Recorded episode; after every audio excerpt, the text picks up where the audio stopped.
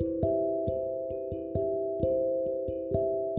Bienvenidos al podcast de Notimex PR, las policíacas de la Mesa Roja. Hoy iniciamos en Coatzacoalcos. Allá ejecutan a un hombre en barrillas. El hecho se registró aproximadamente a las 2 de la tarde del domingo cuando hombres armados llegaron al estacionamiento del restaurante de mariscos denominado El Muellecito, donde interceptaron al empresario Enrique S., de aproximadamente 30 años de edad. Los agresores le dispararon en varias ocasiones cuando llegaba a bordo de su automóvil Mustang color blanco para para luego huir con rumbo desconocido. Los testigos pidieron auxilio y su cuerpo quedó tendido medio sentado y su cabeza tendida en medio de un baño de sangre.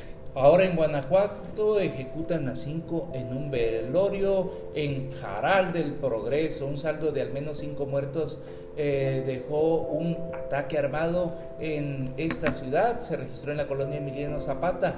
Los hechos ocurrieron mientras se velaba uno de los cuerpos hallados en una fosa clandestina hace unos días en el municipio de Irapuato. Ese lunes al mediodía se reportó una balacera en una casa particular ubicada en la calle Felipe Ángeles. Ahí eh, se velaba el cuerpo de un joven desaparecido hace dos meses y durante la ceremonia un comando armado arribó al lugar cerca de las 12 horas y disparó en contra de los asistentes que se encontraban dentro y fuera del municipio. Uno de los presentes intentó subirse a una camioneta para huir y ponerse a salvo, sin embargo fue alcanzado por sus ejecutores ejecutan al jefe de escoltas de Pepe Aguilar. Así es, fue asesinado a balazos el jefe de escoltas del cantante Pepe Aguilar cuando se encontraba al interior de un restaurante bar en Guadalupe, Zacatecas. Además, eh, formaba parte de la Policía Estatal Preventiva de Zacatecas, también en el bar Curandería Santa Madre, ubicado en la avenida Arroyo de Plata. También fue asesinado un agente de la Policía Ministerial y funcionarios de la Guardia Nacional confirmaron que en el ataque fallecieron los oficiales identificados como Alán Yosimar y su acompañante Fernando, que al parecer eran primos. Además, resultaron heridos una policía y un civil. Ejecutan a un jovencito en mercado de Río Blanco. Esta tarde de lunes, un comerciante de frutas y verduras fue baleado en el mercado Modesto Escalona. La víctima se identificó como Emanuel, de 17 años. Fue sorprendido por un sujeto armado cuando se encontraba en su puesto, el cual le disparó en la cabeza, resultando gravemente lesionado. Momentos después de ingresar al hospital, la víctima lamentablemente perdió la vida arrojan dos cabezas y cuatro manos junto al cerezo de Papantla. Cuando transitaban vecinos por la calle Luz Divina Morales de la colonia Unidad y Trabajo a unos cuantos metros de las instalaciones de la Policía Municipal y del Cerezo Papanteco se percataron de la presencia de restos humanos sobre una banqueta.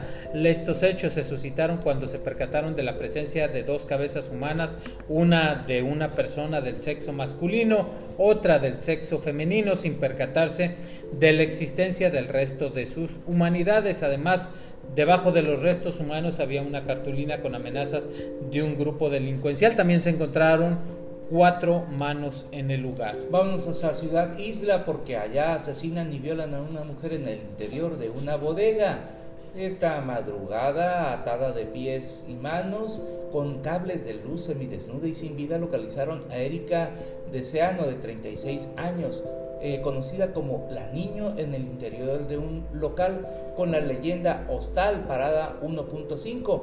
Es ubicado atrás de la báscula del municipio de Isla. La noche del domingo la familia de la joven fue alertada sobre la aparición de sus restos dentro de un mueble conocido como Parada 1.5 Hostal, colindante con La Piña y la báscula de Ciudad Isla sobre la carretera federal se infiere que él o los agresores trataron con cables a las paredes del inmueble donde le encontraron para poder violarla.